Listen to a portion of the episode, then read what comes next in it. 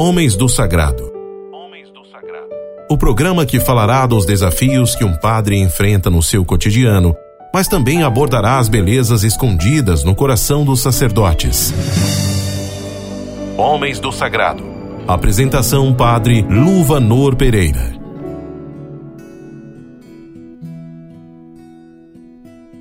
Em nome do Pai, do Filho e do Espírito Santo. Amém. Dileto rádio ouvinte, também você que nos acompanha através da internet.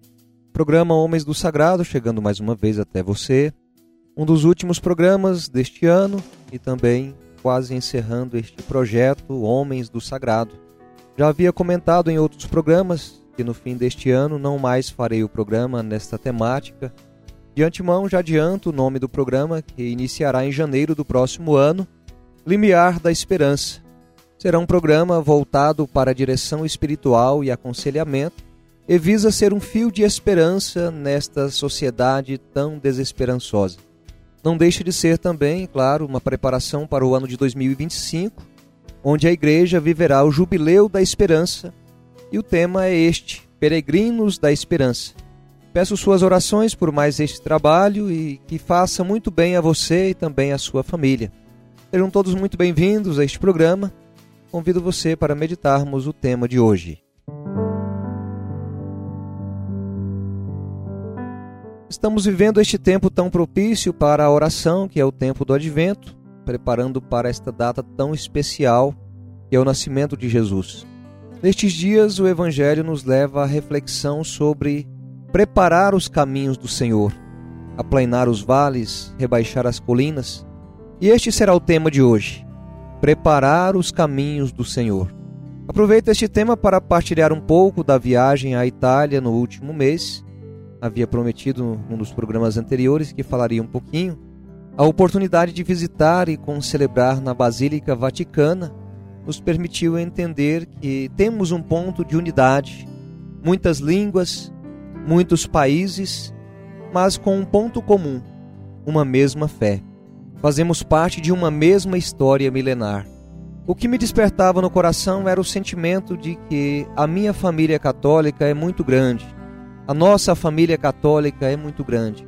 E nela muitos se santificaram, colocaram nos corações o que faltava, ou seja, preencheram os vales do coração com aquilo que dentro desta mesma igreja se pode experimentar.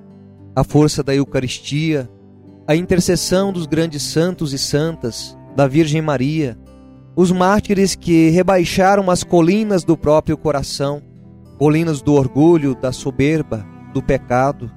Que o diga Saulo de Tarso, a quem tive a oportunidade de visitar a Basílica de São Paulo fora dos muros, e claro ali recordar a história de um homem apaixonado pelo Evangelho e que no processo de conversão deixou-se preencher no que precisava nivelou o vale do próprio coração e deixou Cristo rebaixar nele aquilo que não precisaria estar.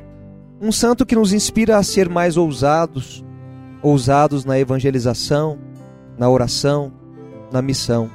Ao visitar os túmulos de Pedro, de João Paulo II, de Bento XVI e de tantos papas que se santificaram vivendo a fé nesta igreja, brotou um sentimento de esperança e dizer: Deus chamou muitos de diversos modos.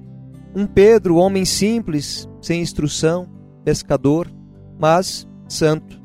Chamou um Joseph Ratzinger, Bento XVI, exímio teólogo, que nos ensina tanto com seus escritos.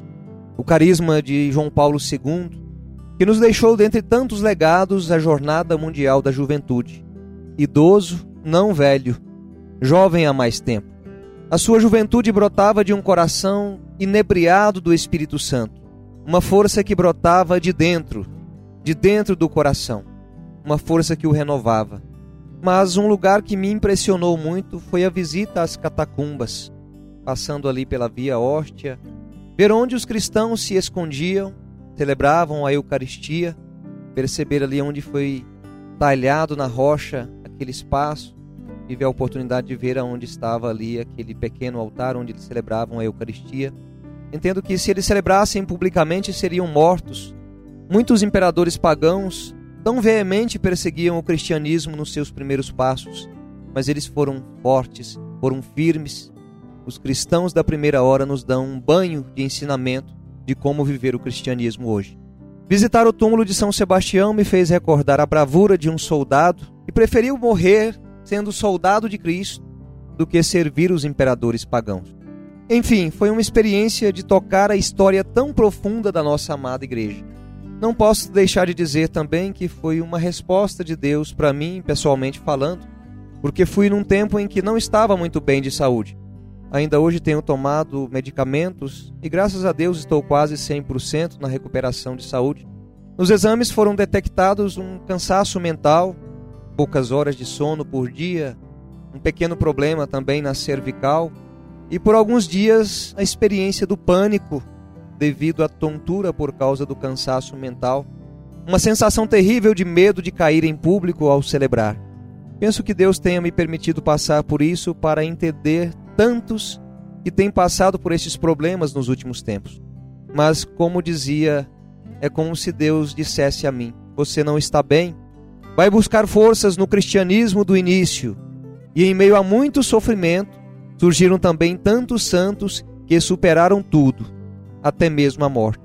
Isso me deu uma força extraordinária, me deu a possibilidade de perceber que ali, vendo o sofrimento daqueles homens e mulheres da igreja do início, também ofereceram este sofrimento pequeno diante daquele sofrimento dos primeiros séculos e oferecer tudo isso por aqueles a quem o Senhor me confiou.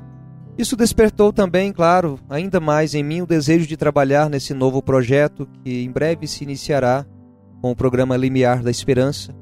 Louvo a Deus por essa experiência única e digo a você: não fui sozinho.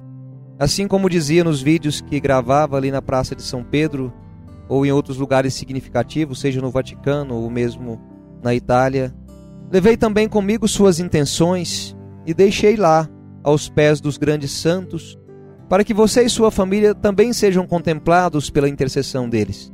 Nossa família tem uma história milenar.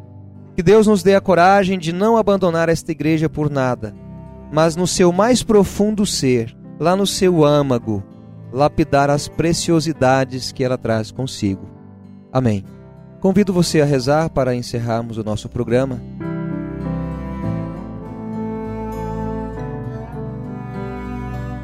Obrigado, Senhor Deus, pela nossa amada Igreja Católica, Apostólica, Romana, una e santa.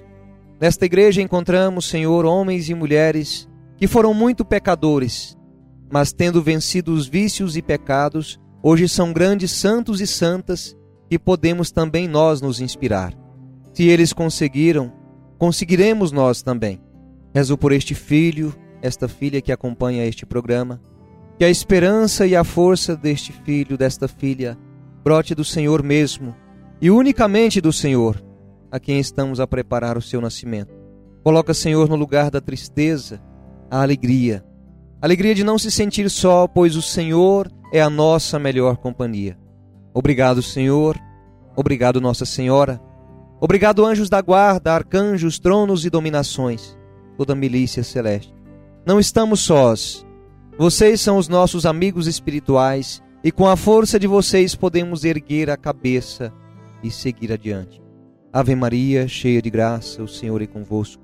Bendita sois vós entre as mulheres, e bendito é o fruto do vosso ventre, Jesus. Santa Maria, Mãe de Deus, rogai por nós, pecadores, agora e na hora de nossa morte. Amém. Amém, caro rádio ouvinte, internauta, você que nos acompanhou nesta emissora. Se esta mensagem te faz bem, convido você a partilhar com alguém que pode precisar ouvir isso também hoje.